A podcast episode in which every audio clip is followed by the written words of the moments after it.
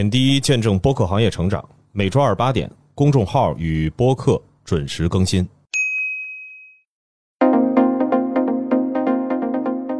大家好，欢迎收听本期播客志，我是小主编杰西卡，大家新年快乐。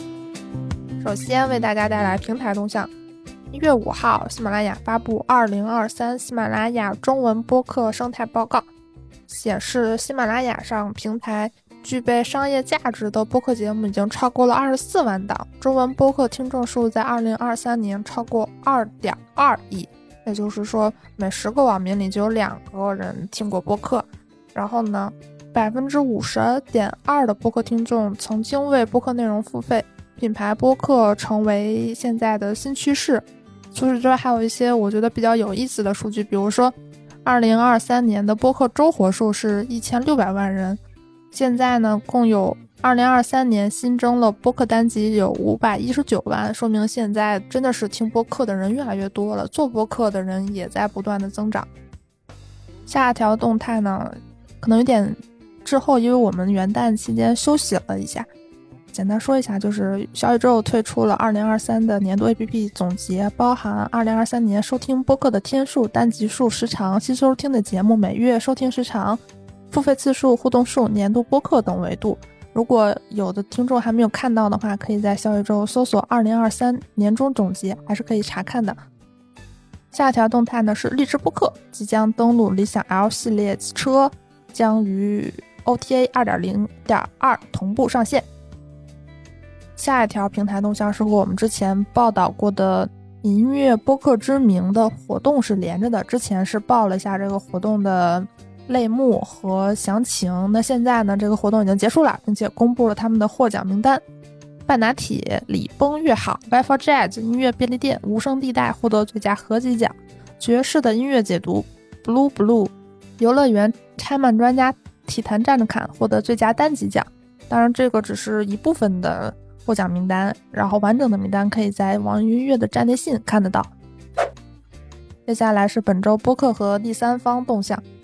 第一条动向来自播客不懂球，不懂球播客在中国职业联赛三十周年之际推出特别策划，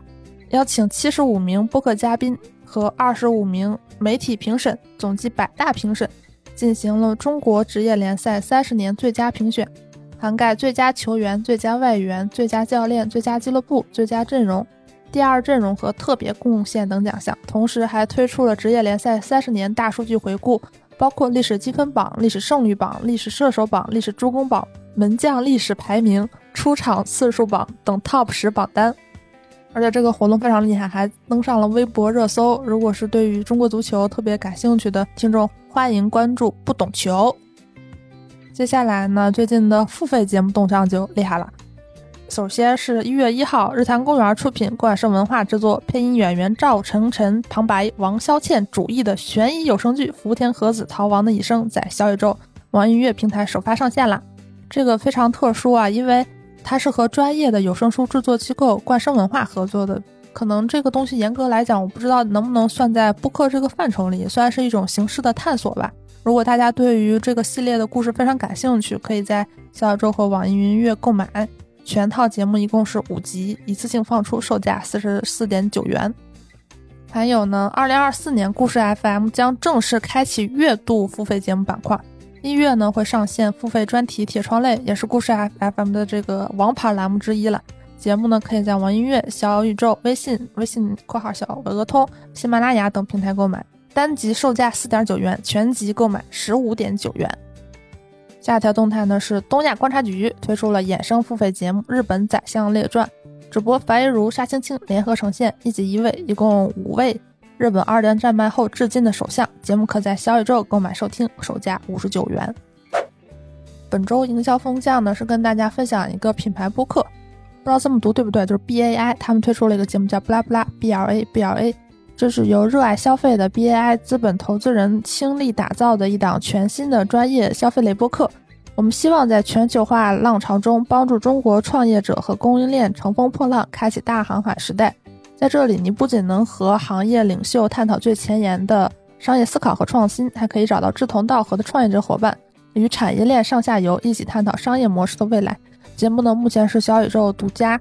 这个我印象还蛮深，因为他们之前也推出过一档节目叫《创业百家谈》，就是不是那个百是，也是这个 B A I，节目收听量还挺大的。然后现在又重新开启了一档播客，其实我觉得也是个挺有意思的现象。之前经纬创投也是，他们一开始推出了一个节目，我名字有点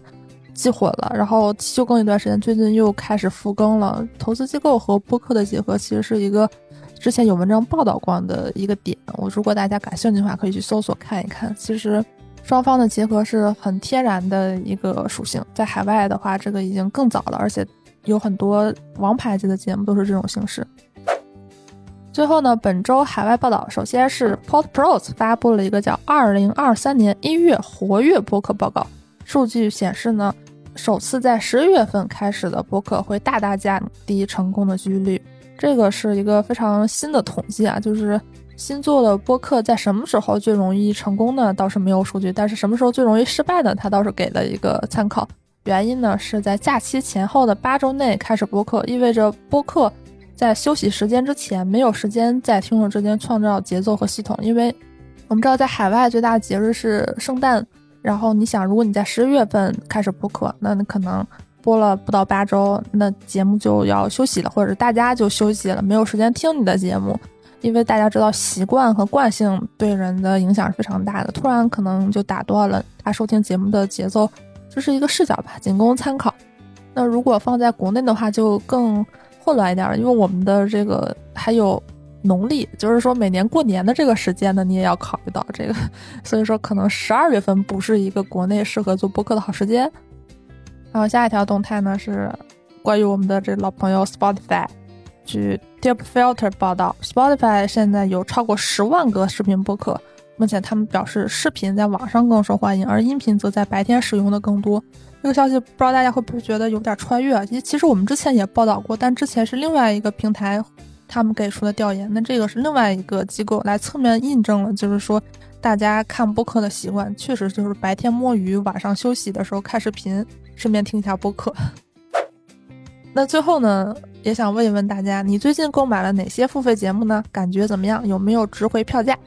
好，以上就是本周播客志，我们下周再见。